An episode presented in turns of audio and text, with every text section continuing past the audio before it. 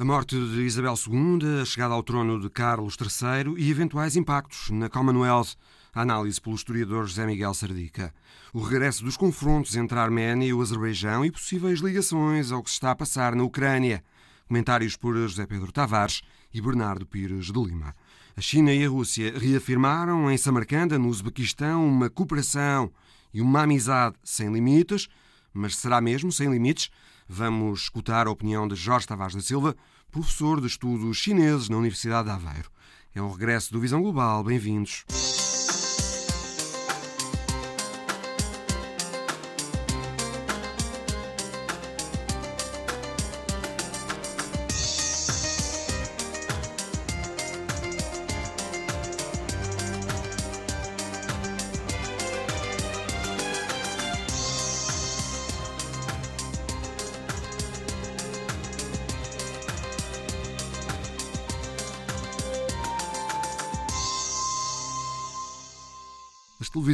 Todo o mundo vão transmitir esta segunda-feira imagens que seguramente vão marcar o século.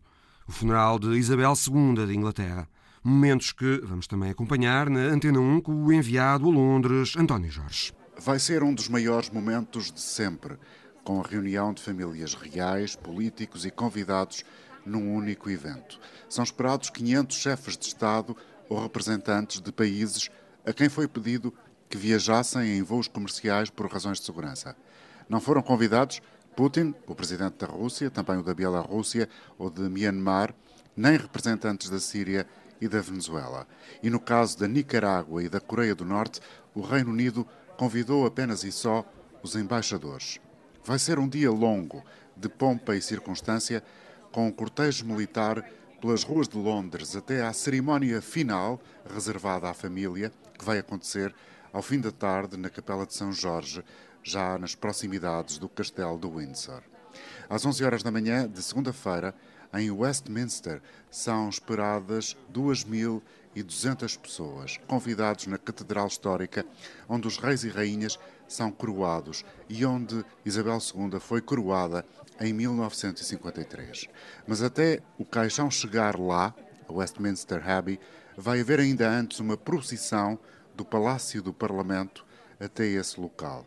E atrás da charrete real seguem o novo rei e os príncipes. Quanto à cerimónia fúnebre, ela será celebrada pelos mais altos representantes da Igreja inglesa. Ela terá apenas um funeral em escala maior, é o que refere Reverend Nick Jones, Father Nick Jones. Nick Jones, o padre Nick Jones, lembra que Isabel II era ela própria uma mulher de grande fé. Uma pessoa com uma fé profunda e uma inspiração para todos nós na Igreja, para muita gente, para além da Igreja também. Mas na prática, do ponto de vista litúrgico, o funeral não será muito diferente de um funeral comum. Fiz muitos funerais ao longo dos anos e, porque ela era chefe da Igreja de Inglaterra e eu próprio sou um padre da Igreja de Inglaterra, posso dizer que ela vai ter o mesmo tipo de funeral que qualquer um teria. Nós temos um procedimento que seguimos escrupulosamente. Portanto, será essencialmente a mesma cerimónia que para qualquer outra pessoa. Claro que ela teve um papel essencial no nosso país, foi rainha, e portanto haverá aspectos do cerimonial que poderão parecer muito diferentes, porque serão numa escala muito maior do que com uma pessoa normal, mas no fundo vai ser a mesma coisa.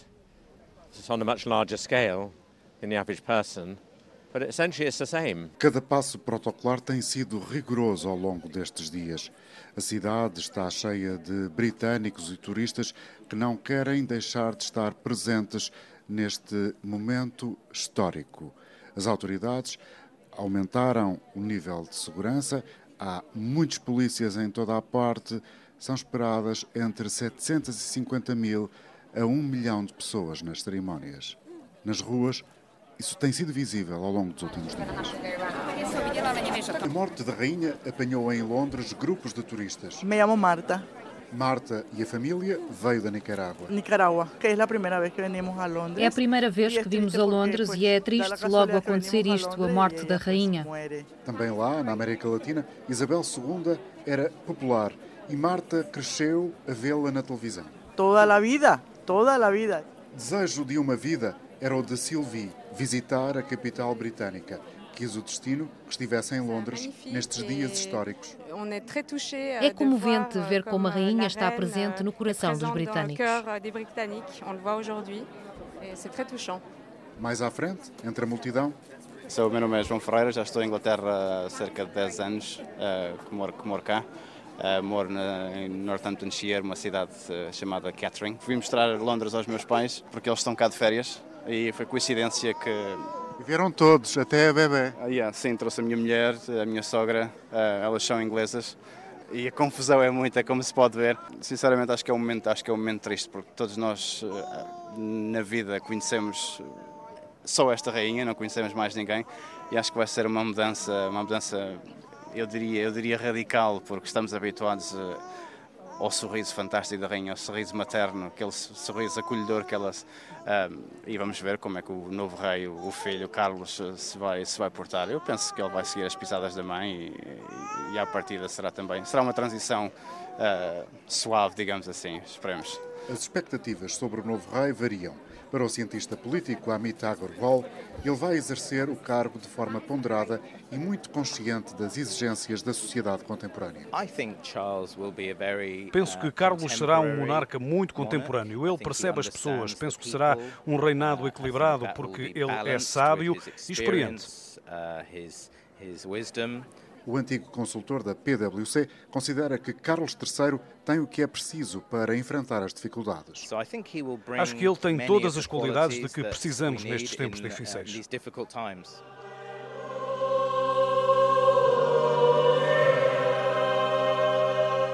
De norte a sul do Reino Unido, houve missas em honra da rainha.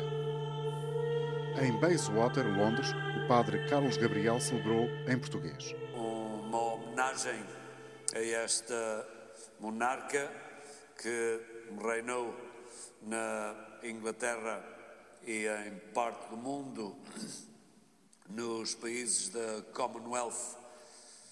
O capelão da comunidade portuguesa em Londres enumera dois momentos do percurso de Isabel II. Talvez o mais, uh, o mais corajoso deles todos tenha sido aceitar aquilo que o primeiro-ministro James Callaghan tinha dito a quando o início das independências dos países africanos, o vento que estava a superar, o facto de ela ter aceite esse desafio, não se ter fechado como outros ditadores se fecharam na, nos seus casulos coloniais.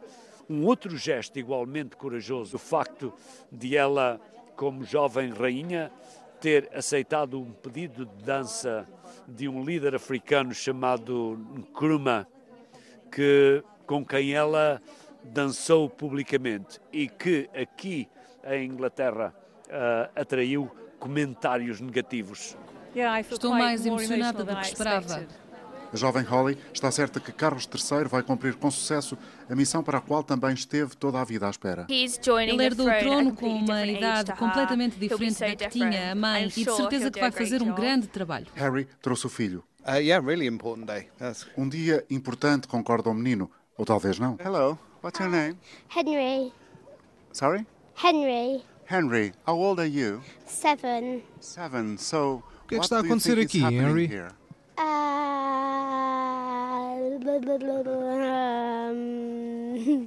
Pois, adeus, Henry. Tenha um bom dia. You too. Thank you. Bye. A reportagem em Londres de António Jorge. José Miguel Sardica, boa tarde, é historiador, professor da Universidade Católica. Isabel II tinha uma força própria que lhe vinha de 70 anos de reinado. Agora muda o ar da monarquia britânica, com Carlos III no trono. Não sabemos como será o reinado. Mas para já podemos dizer que a instituição eh, monárquica no Reino Unido continua forte. Eh, a grande maioria dos britânicos identifica-se com a monarquia. Só um quarto são republicanos. Sim, efetivamente, é com muito gosto que estou aqui. A monarquia britânica está viva e recomenda-se, porque... É para dizer, morreu a rainha, viva o rei. Morreu a rainha, viva o rei. Isso, aliás, é uma velha máxima histórica, latina, aliás, que é qualquer coisa como Rex nunca moritur, os reis nunca morrem, ou seja, morre a pessoa física, mas os reis encarnam um ideal que é superior a eles. E, portanto, nessa continuidade nunca há eh, vacatura, nunca há interregno. Aliás, isso é emblematicamente expresso na forma como o estandarte real nunca é colocado a meia haste. O que é colocado a meia haste é a bandeira inglesa. Mas dizia eu, eh, é um ideal que está muito vivo. Nós temos estado a ver essas imagens de multidões inteiras, de filas de 8, 10 horas, 15 horas, 24, 24 horas. horas. Filas para prestar a última homenagem. Filas para irem eh, ao chamado Lying in State, ou seja, pessoas que esperam 24 horas para ir ver uma urna. Acontece que não é uma urna qualquer, é uma urna da rainha que governou o Reino Unido, ou que reinou, mais especificamente falando, sobre o eh, Reino Unido e sobre a Commonwealth. E, num certo sentido, exemplarmente sobre a Europa Ocidental e sobre nós todos nas últimas sete décadas. Se esse entusiasmo pela monarquia e pela memória e legado que a Rainha Isabel II deixa pode ser passado como uma espécie de herança de sangue para o seu filho, para o novo, para o novo rei, só o futuro dirá, porque evidentemente que uh, o novo monarca, o rei Carlos, está a teste.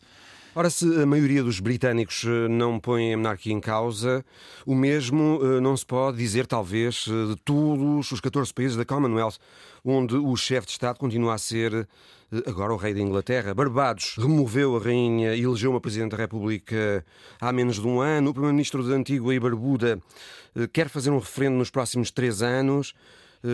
A Jamaica pode também avançar para um referendo. A própria Austrália tem pela primeira vez no governo ministro, um ministro com, com, a missão uh, de supervisionar a transição para a República. Exatamente. Pode vir aí uma vaga de deserções da coroa britânica, chamemos assim?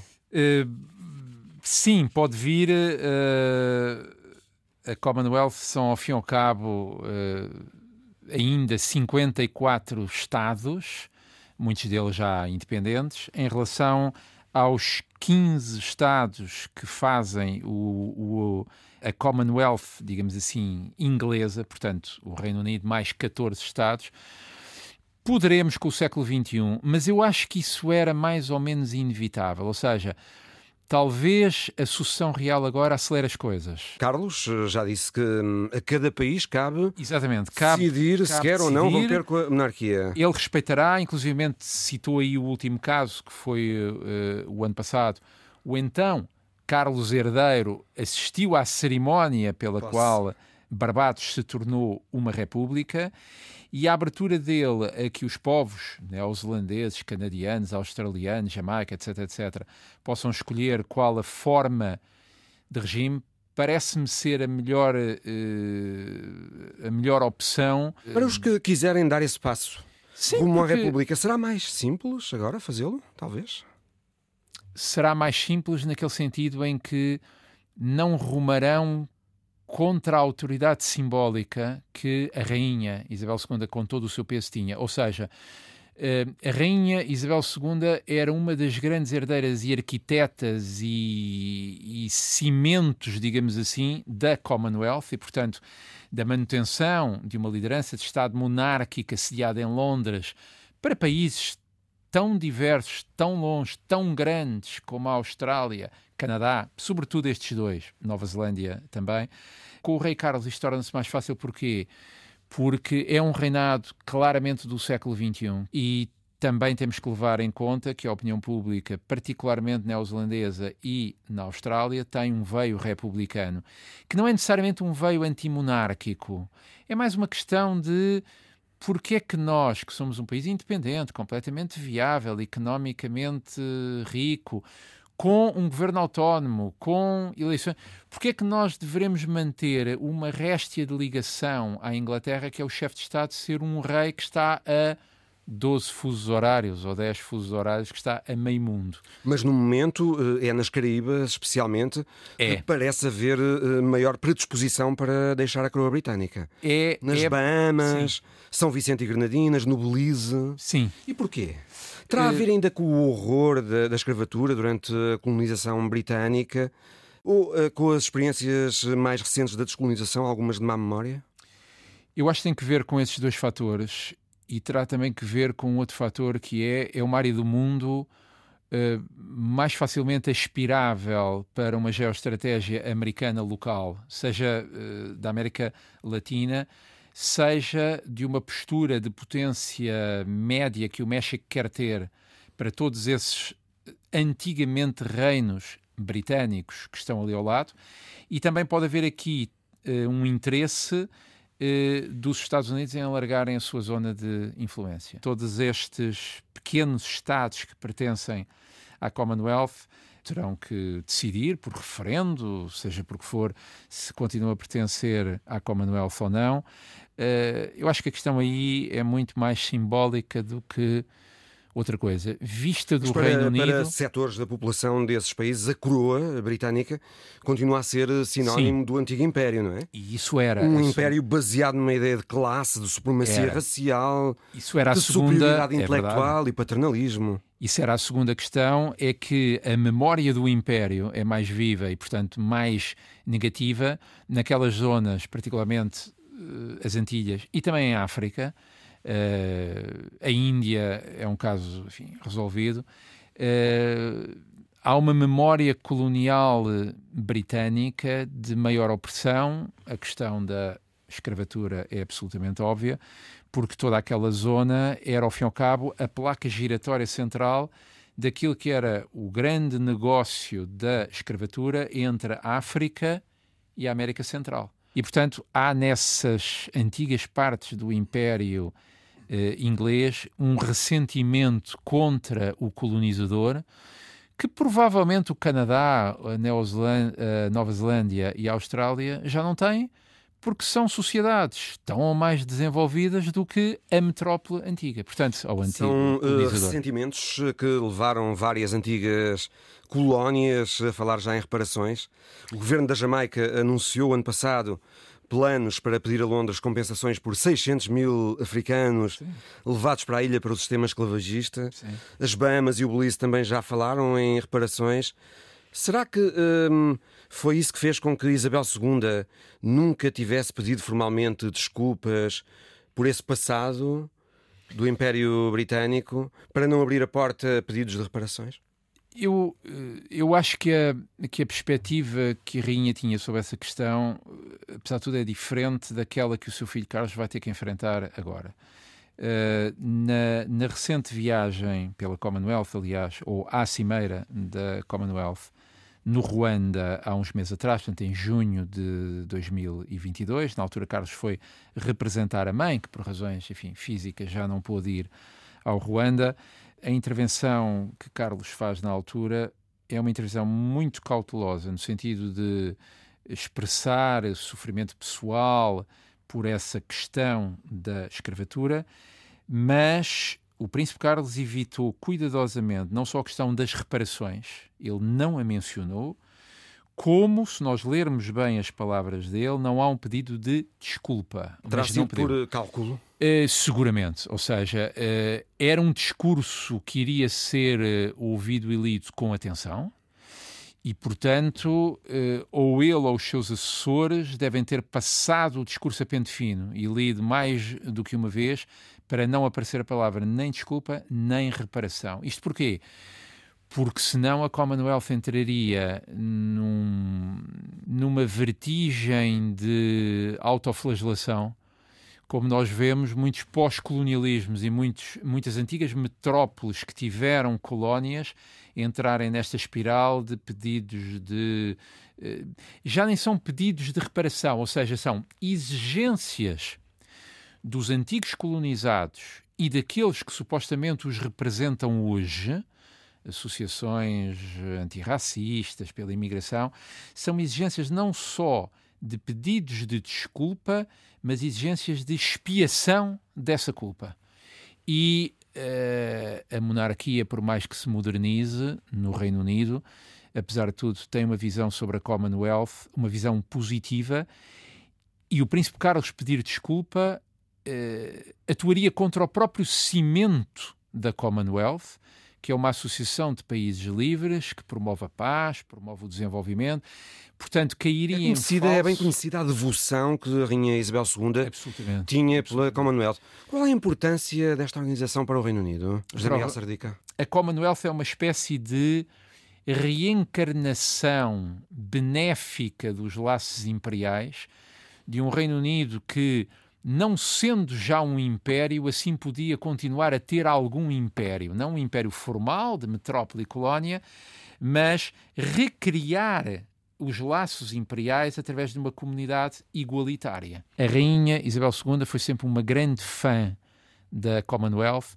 Aliás, é ver como um dos principais pontos de atrito entre a senhora Thatcher e a rainha Isabel II era exatamente a pouca atenção que os governos Thatcher deram aos laços da Commonwealth.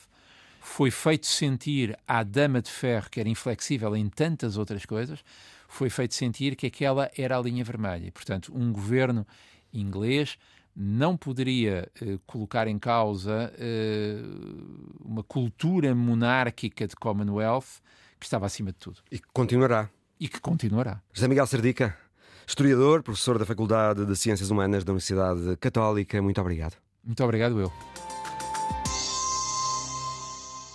A Arménia e o Azerbaijão voltaram a envolver-se em confrontos armados por causa do enclave de Nagorno-Karabakh, um território de maioria arménia dentro do Azerbaijão e de que o Azerbaijão reclama a soberania. Na terça-feira, durante a noite, houve ataques azeris de artilharia e drones contra posições arménias. A Arménia fala em 49 soldados arménios mortos, o Azerbaijão refere 50 mortos também do lado azeri.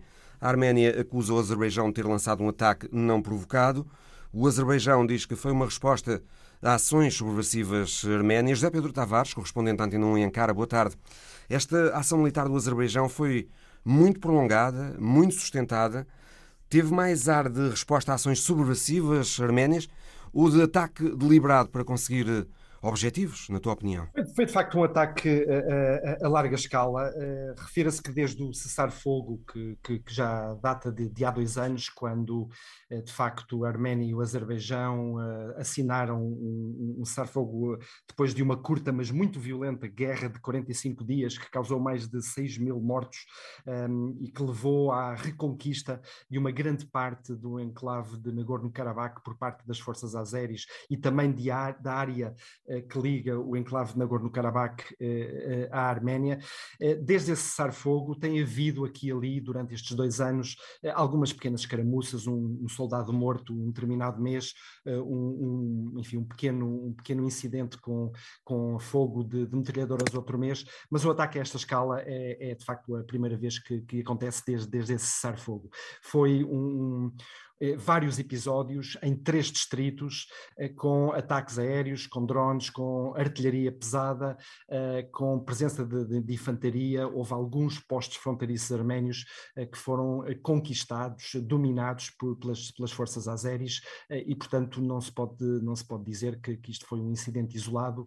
É, de facto um incidente grave que poderá despoltar uma nova guerra ou uma nova fase no conflito entre os dois países. O que é que o o Azerbaijão estará à procura? Com estes ataques? Enfim, o Azerbaijão, obviamente, que culpa a Arménia, eh, e já agora a Turquia, o grande aliado do Azerbaijão, eh, também disse que a Arménia eh, tem responsabilidades neste, enfim, para estes incidentes, e a Arménia culpa o Azerbaijão, é, é a história de, do costume. A verdade é que o Azerbaijão está, por assim dizer, utilizando uma expressão popular, na, na de cima, e poderá eventualmente aproveitar a conjuntura internacional para tentar ganhar mais terreno ou mais posição negocial. Recorde-se que este cessar-fogo foi apenas isso, um cessar-fogo entre as duas partes, não resolve, na essência, o, o, o, grande conflito entre a Arménia e o Azerbaijão, que tem a ver com o estatuto final de, do enclave de Nagorno-Karabakh, que tem a ver com a, a própria eh, delineamento eh, da, da, da, linha de fronteira.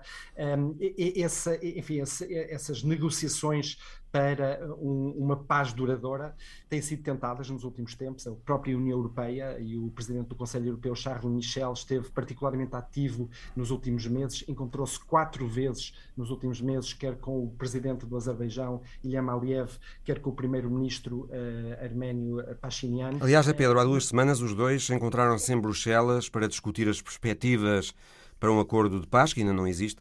Será que o Azerbaijão sentiu que esta é a altura de tentar qualquer coisa do ponto de vista militar para forçar a Arménia a aceitar um acordo segundo os termos azeres? Eventualmente, porque há aqui, dois, há aqui dois grandes fatores novos desde o cessar-fogo. Um, obviamente, a distração da, da guerra na Ucrânia, a, a Rússia que teve um papel muito importante neste cessar-fogo. Este cessar-fogo foi, enfim, patrocinado e assinado sob a égide de Putin. Foi Putin que, de facto, forçou este cessar-fogo entre a Arménia e o Azerbaijão. Putin e a Rússia, neste momento, estão, estão obviamente preocupadas com, com outras guerras, com a guerra na Ucrânia, com a retirada da Rússia, com a perda de territórios na zona de Kharkiv e, e, no, no, no, sul da Ucrânia. Portanto, a Rússia terá aqui talvez um papel menor do que eventualmente poderia ter. E depois a outra grande novidade é uh, um, os acordos assinados entre a União Europeia e o Azerbaijão relativamente a, a, ao gás. Em julho passado, uh, a Presidente da Comissão Europeia esteve, esteve em Baku, assinou, assinou acordos com o Azerbaijão que,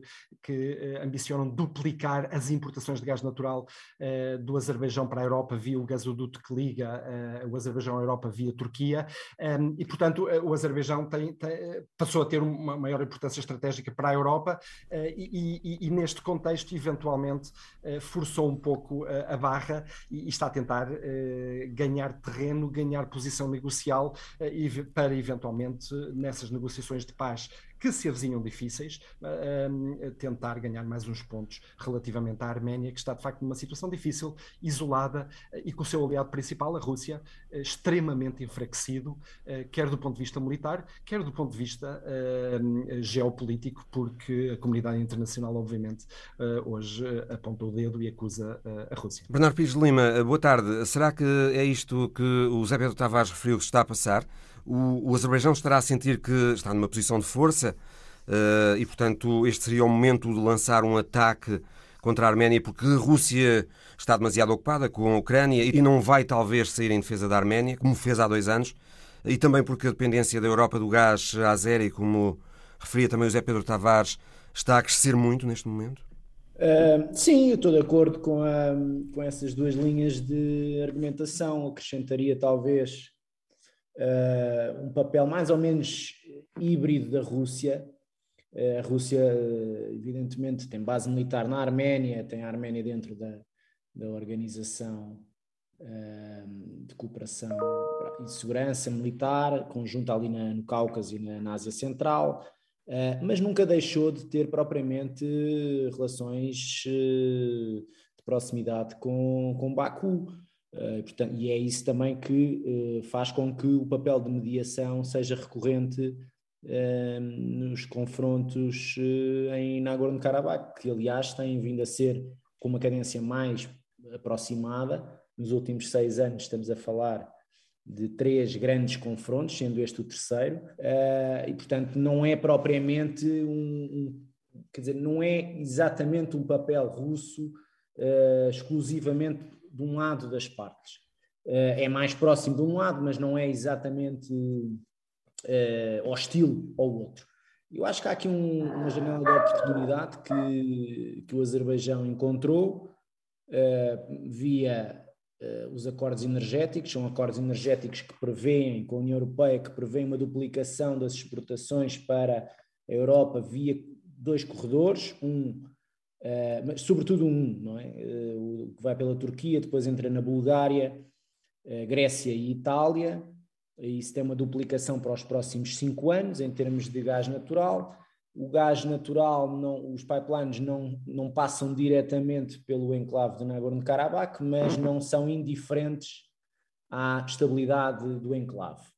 Uh, e, portanto, aqui, houve aqui uma janela de oportunidade e houve aqui também uma, uma forma, estou completamente de acordo com o raciocínio, de ler a, o tabuleiro. A verdade também, Bernardo, é que há um tratado de defesa entre a Rússia e a Arménia que obriga a Rússia a defender a Arménia quando esta é atacada. No contexto atual, com a Rússia concentrada na Ucrânia, o que é que a Arménia pode esperar de Moscovo relativamente a este conflito com o Azerbaijão? Pode, pode esperar uh, uma grande hesitação eu acho que não há condições, nós estamos a ver, a assistir a uma, uma cadeia de comando, uma força anímica, ou falta dela, uma, uma subavaliação das condições do terreno na Ucrânia por parte da, da cadeia de comando russa uh, que mostram as fragilidades do seu aparelho. E, portanto, entrar em duas frentes. Mas também não vejo que haja aqui um interesse em alargar as frentes da ação russa, uh, dispersando prioridades e uh, anular também a, a, relação, não digo que seja extraordinária, mas pelo menos não é hostil com que tem com o Azerbaijão e com a Turquia. Portanto, a Rússia está uh, geograficamente, geopoliticamente e economicamente numa situação muito complicada. Zé Pedro Tavares, todos pediram o fim destas novas hostilidades entre a Arménia e o Azerbaijão, a América, a Rússia a União Europeia. Aparentemente ninguém quer este conflito, mas apesar dos esforços da União Europeia, do grupo de Minsk, que tem a Rússia, os Estados Unidos e a França, não se conseguiu um entendimento. Agora aconteceu isto eh, que foi a situação mais grave desde o fim da guerra, há dois anos, mas, eh, como referiste há bocado, eh, há escaramuças ocasionais na fronteira, a situação é sempre muito volátil. O que é que está a dividir a Arménia e o Azerbaijão em Nagorno-Karabakh? Eh, bom, é, é, é, uma questão histórica, é uma questão estrutural, é uma questão de, eh, de, de, de nacionalismos, duas repúblicas eh, da, da ex-União Soviética, uma fronteira mal desenhada, minorias de, de, cada país a viver no território da outra assim que, assim que obtiveram a, a, a independência, dois povos muito diferentes, duas línguas diferentes, duas culturas diferentes, Azerbaijão muçulmano, Arménia, obviamente, cristão ortodoxo um, uh, e, portanto, uh, duas, du, du, duas nações ainda em formação e desenvolvimento, onde o nacionalismo é, é uma parte de, de, do dia a dia da, do, do, do, nation building, do, desenvolvimento da nação, da, do desenvolvimento do espírito de, de, união nacional. Baku quer que uma... Erevan reconheça a soberania azeri no enclave, não é? E uh, Erevan não está disposto a fazer isso. Uh, exatamente, uh, não está disposto a fazer isto. a diáspora arménia, que, que, tem um grande peso político e uma grande influência na, na, política da Arménia, é uma diáspora extraordinariamente nacionalista, não só relativamente, por exemplo, à, à questão do, do, do enclave Nagorno-Karabakh, mas também relativamente à questão do, do, do alegado genocídio turco, um, e, e, portanto, é de facto um, um, um conflito com, com, uma solução muito, muito difícil. A Arménia é, é aqui, o, de facto, o, o, elo mais, mais fraco. A Arménia precisa uh, de, de, desenvolvimento económico, é um país pobre, não tem os recursos naturais que o Azerbaijão tem, eh, é um país que eh, tem a sua fronteira com a Turquia fechada desde 1993, precisamente por causa eh, do conflito de Nagorno-Karabakh. A Turquia é aqui talvez um, jogador extraordinariamente importante. O acordo de paz com o Azerbaijão está ligado necessariamente a um restabelecimento de, relações com, com a Turquia. A Turquia tem ajudado, de certa forma, e, e depois depois deste cessar-fogo, assinou com, uma, com um possível desanuviamento de relações bilaterais, recomeçaram os voos eh, entre a Turquia e a Arménia. A Turquia chegou a dizer que estaria disposta a abrir a sua fronteira com a Arménia, o que seria de facto muito boas notícias para a economia, eh, para a economia arménia. Eh, mas a Turquia tem de facto um grande aliado, o Azerbaijão é, é o país aliado. Eles, dizem que mais do que dois países é uma nação com dois povos. É um país que fala turco, o azeri é, é um, um dialeto do, do, do, turco, é uma língua uh, turcófila, uh, é um país muçulmano, grandes ligações comerciais, políticas, militares, e a Turquia nunca vai deixar uh, cair o Azerbaijão, tem sempre, e o Azerbaijão sabe disso e tem sempre esse, enfim, esse, esse trunfo e, e, esse apoio, ainda que, como, como o Bernardo disse, mantenha uma relação relativamente cordial com, com, com Moscovo. o Azerbaijão tem sido muito hábil em, em, de facto, jogar nestes dois tabuleiros por um lado Turquia, por outro lado, uh, por outro lado Rússia. Eh, a Arménia, de facto, eh, terá que aceitar a soberania do, do, do, do, do Azerbaijão relativamente ao, ao, ao, território Nagorno-Karabakh. Esta é, aliás, a posição internacional. Aquilo é um território azeri e, e, como tal, deverá ser reconhecido como território azeri e não como, enfim, uma, uma, uma província arménia que, que, de facto tem sido a situação de facto desde 1993, desde que os separatistas arménios uh, passaram a controlar militarmente e politicamente esse território depois de uma guerra uh, que se seguiu à independência dos dois países da, da União Soviética e que teve um segundo capítulo uh, em 2020 e que poderá ter um terceiro capítulo agora ou, ou no futuro próximo. Bernardo, antes de terminarmos, gostava de te ouvir sobre a situação na Ucrânia, estas últimas contraofensivas ucranianas bem-sucedidas em Kharkiv e em Kherson indicam, na tua opinião, uma eventual mudança de rumo na guerra ou ainda é cedo para falar nisso? Há uma mudança clara que tem a ver com uma passagem que eu diria que tem um mês de uma fase de resistência ativa para uma fase de reconquista uh, bastante acelerada. Uh, isso deve-se, sobretudo, a um episódio, a meu ver, ali em meados de agosto, que uh, se pautou por uma capacidade uh, militar e também política de atingir uh, uma base militar e logística russa na Crimeia. Quando nós passamos das várias fases que o conflito já teve, a primeira muito centrada na, na tentativa de uma guerra relâmpago sobre Kiev, que falhou redondamente, depois uma grande dispersão uh, de ataques territoriais com grandes danos civis, e depois uma terceira que eu diria que andou ali entre junho e, e, exatamente meados de agosto, mais concentrada no Donbass e numa tentativa uh, muito empatada de chegar até Odessa por via da, do controle da, da, orla costeira a sul, uh, por parte da Rússia. O que nós vemos é uh, um grande desgaste militar russo e é preciso ver que, apesar da guerra propriamente dita ter seis meses, as tropas russas estão estacionadas numa primeira fase nas fronteiras com a Ucrânia e depois numa segunda fase já dentro do território ucraniano há um ano. Depois não houve nenhum apelo à mobilização nacional uh, por parte de, do presidente Putin, ao contrário do presidente Zelensky. Isso vê-se na moral, na, na distinção entre a moral das Forças Armadas. Depois, a capacidade tecnológica uh, no terreno. E isso deve-se, no caso ucraniano, à chegada de eh, novos instrumentos militares, nomeadamente norte-americanos e britânicos. Um, isso tem, uma, tem um impacto. Tem um impacto na capacidade de reconquista, tem um impacto na, na, na moralização da cadeia de comando que nunca vergou, tem um impacto, um impacto uh, na continuidade dos apoios internacionais, nomeadamente euro-americanos, e eu acho que esta quarta fase, chamemos-lhe assim, da, do, da guerra, é uma mudança face à anterior. Agora, ninguém sabe verdadeiramente como é que ela vai decorrer, quer em termos de continuidade de, dessa de reconquista territorial, quer de resposta russa. Por causa destas últimas vitórias ucranianas, tem-se voltado a falar na possibilidade da Rússia ter uma reação militar imprevisível para tentar forçar uma capitulação Ninguém ucraniana. Achas provável que uh, acabe por se quebrar um tabu? Que é não se usarem armas nucleares eh, e que Moscou acabe quero... por recorrer ao seu arsenal de armas nucleares táticas, que é vasto? Eu não quero especular, levantar nem especular uh, sobre um nível de alarmismo dessa dimensão. Uhum. O que é facto é que existe, esse, essa capacidade existe, é diferenciadora entre um e outro. Uh, o que se tem visto foi uma grande agitação nas, nos setores mais uh, radicais. Para, há, há, vários níveis de radicalismo na, na, na, administração russa, não é?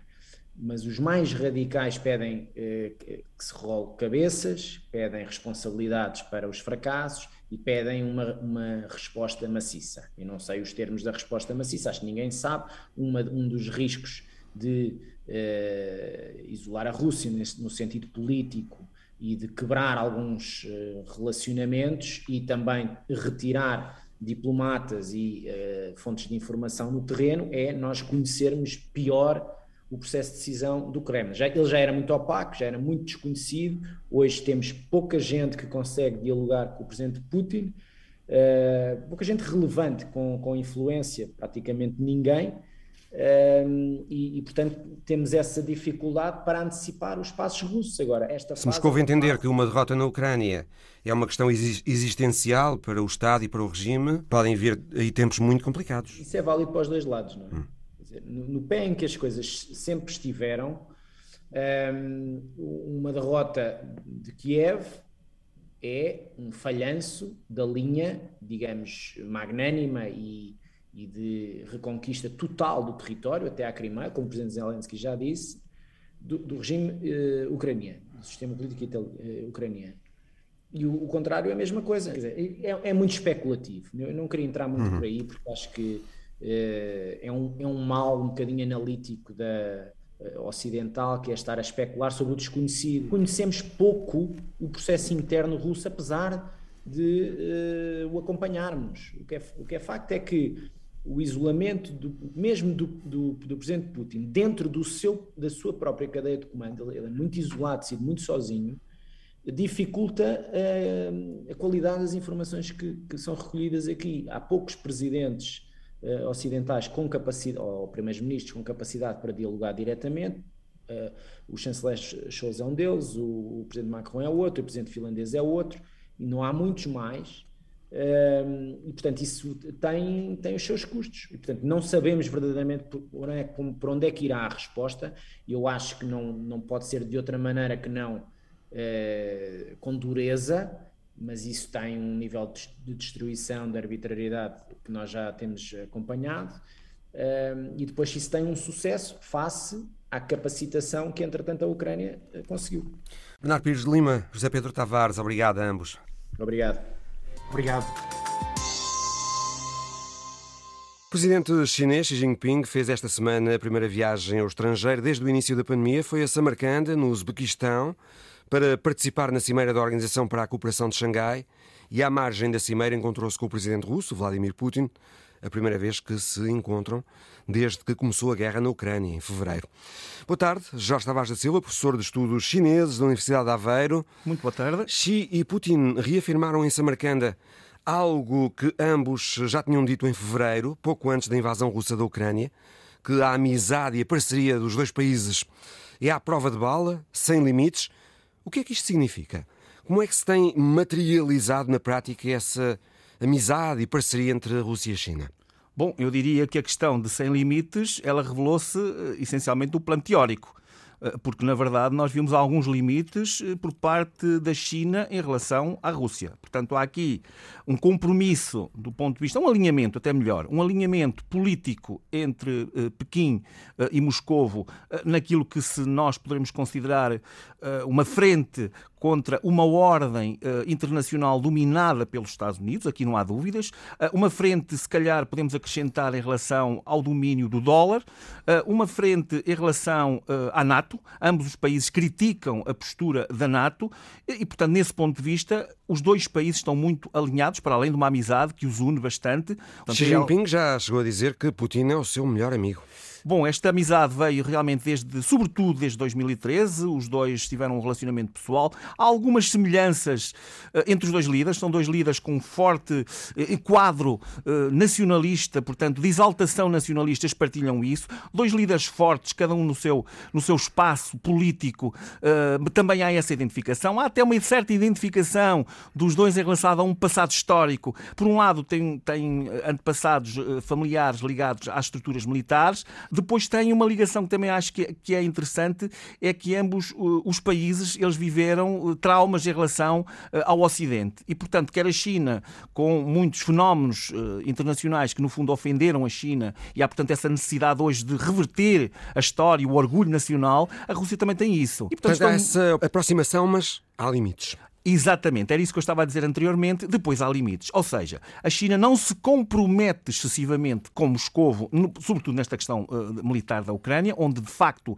não apoia a intervenção uh, armada, onde defende e continua a defender a questão do respeito da soberania, algo muito, muito sagrado, e portanto aquilo que uh, nós vemos entre os dois líderes é um alinhamento político, mas taticamente a China recuou porque tem outros interesses importantes, nomeadamente nomeadamente os mercados internacionais, não quer de maneira nenhuma arriscar as sanções económicas que seriam catastróficas para a economia chinesa. A aliança entre a Rússia e a China. Não há aliança, não há esse compromisso. Por exemplo, a Organização de Cooperação de Xangai, que agora é, digamos, o, o quadro em que estão os dois líderes eh, que se encontraram, não é uma organização que tenha uma aliança militar. Uhum. Portanto, não há esse compromisso por parte da China, nem há com nenhum país do mundo, porque a China não quer se comprometer com nenhuma obrigatoriedade de intervenção armada com ninguém. Jorge Tavares da Silva, Xi Jinping disse em Samarcanda que apoia a Rússia nos seus interesses-chave na Ucrânia. Mas eh, Putin assumiu que Xi tem uh, preocupações sobre a guerra. Que preocupações serão essas? Terão a ver com as recentes reconquistas ucranianas de território? Ou será algo mais estrutural? Até tendo em conta que os chineses não são de dar grande importância a fenómenos conjunturais. Exato. Eh, eh, as preocupações, bom, por um lado, o contexto geral do conflito. A China é, por exemplo, contra a forma como eh, a Europa e os Estados Unidos têm lidado com o conflito, nomeadamente na questão da aplicação de sanções. São contra a aplicação de sanções, eventualmente também serão contra a forma como os Estados Unidos estão a fornecer, sobretudo, enfim, não, não só os Estados Unidos, mas um conjunto de países estão a fornecer armamento à Ucrânia e, portanto, nesse ponto de vista, não estará propriamente e também não quererá, atenção, esse poderá ser um ponto importante, também não quererá ter um Putin humilhado neste conflito e até eventualmente uma derrota, porque lhe tirará, digamos, um, um parceiro importante do ponto de vista político para os objetivos de Pequim. A China, na verdade, com este equilíbrio que tem tido ao longo destas, destas, destas semanas, destes meses todos, na verdade tem retirado, eh, eh, muito estrategicamente, muito, de forma muito subtil, tem tirado dividendos exatamente do conflito. Como, aliás, os Estados Unidos também, que acabam por ser um grande beneficiário do conflito uh, na Ucrânia. A China além de ter ficado internacionalmente, não ter prejudicado a sua imagem, eh, ainda que não tenha condenado a Rússia, eh, não prejudicou a sua imagem do ponto de vista internacional, portanto, continua a atingir eh, os seus objetivos do ponto de vista de, de, de, económicos, de participação na economia internacional, e, portanto, continua também, por outro lado, e isto é muito importante, a beneficiar da ligação que tem à Rússia, nomeadamente na obtenção de recursos naturais a preços muito apetecíveis, e, e esse pagos, é um grande ganho. E pagos agora com a moeda nacional o yuan? E o yuan, exatamente. Lá está a tal necessidade de afirmação também da, da, da, da própria moeda chinesa. Portanto, e esses recursos, o gás e o petróleo? Pensa que a China, em relação à Ucrânia, neste momento está, digamos, uh, tenta estar, uh, digamos, com Deus e com o diabo? É um pouco isso, vai fazendo este jogo de equilíbrio. Eh, é um bocadinho cínico esta forma, mas a verdade é isto que tem acontecido ao longo, ao longo deste tempo. Jorge há pouco referia-se à natureza desta organização, a Organização para a Cooperação de Xangai. Uh, Sabe-se que não é uma aliança de defesa formal, como a NATO, também não é uma União Económica Oficial, como a União Europeia. Que força tem esta organização, Jorge? Tem alguma força, hum, enfim, do, pelo menos do ponto de vista da articulação uh, de defesa. Ela baseia-se muito numa cooperação militar, há exercícios militares recorrentes. É uma organização que passa despercebida uh, do ponto de vista internacional, mas que agora, com este conflito da Ucrânia, ganhou uma grande repercussão e, portanto, tudo passou a ser importante. É uma organização que junta países com muitos problemas, entre eles os casos da Índia e do Paquistão. Isso prejudica a efetividade desta organização? Prejudica um quer dizer, prejudica. É uma forma de, de a China conseguir. E eu digo a China porque eu acho que esta organização é uma iniciativa particularmente chinesa. É vista é o... como um fórum para a China e a Rússia também gerirem as relações com os vizinhos. Sim, tem-se alargado não só no âmbito dos parceiros que têm integrado a organização, como também se tem alargado no âmbito nas suas preocupações. Ela... Em breve vai juntar-se também o Irão em breve está a ser tratada exatamente essa questão.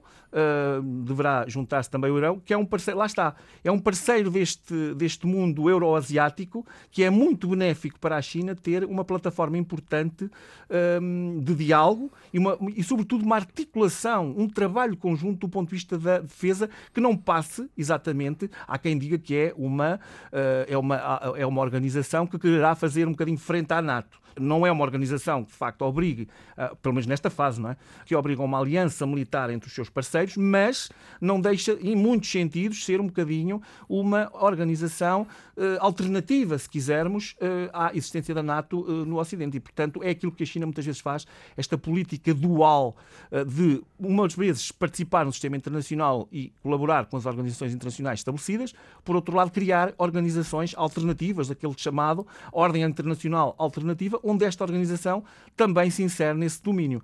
E, portanto, ela tem, por este prisma, bastante uh, importância, uh, uma importância relativa, mas tem importância nesse sentido, no sentido dos objetivos uh, políticos da China. Aqui, em 2015, por exemplo, é, é recorrente os exercícios militares que a China tem feito. Em 2015, esta organização fez exercícios militares no Mediterrâneo passou completamente despercebido.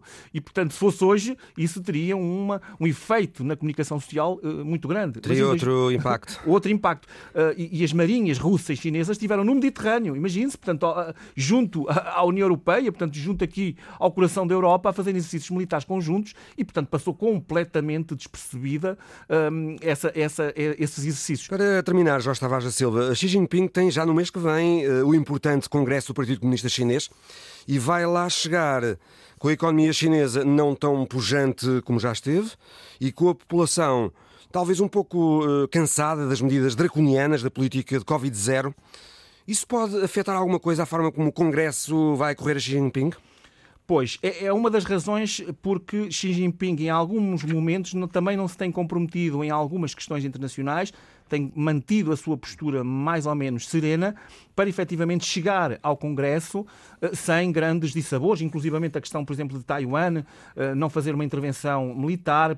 Eh, sempre julguei que estaria fora de hipótese neste contexto, porque esse, esse Congresso será a perpetuação do seu poder, portanto, será uma continuidade, algo que estava há muito tempo limitado, desde Deng Xiaoping estava limitado os mandatos na China, e, portanto, será um terceiro mandato e será uma espécie de coroação do próprio líder. E disse muito bem, há alguma uh, descontentamento, essas coisas são muito controladas na China, como, como nós sabemos, mas há algum cansaço, algum descontentamento. Há até dentro do Partido Comunista Chinês alguns segmentos mais críticos à forma como tem-se gerida, uh, por um lado, esta questão da, da, da Covid-0, por outro lado, a, a, própria sacralização do líder uh, internamente, que também não é bem visto por alguns segmentos, e isso pode.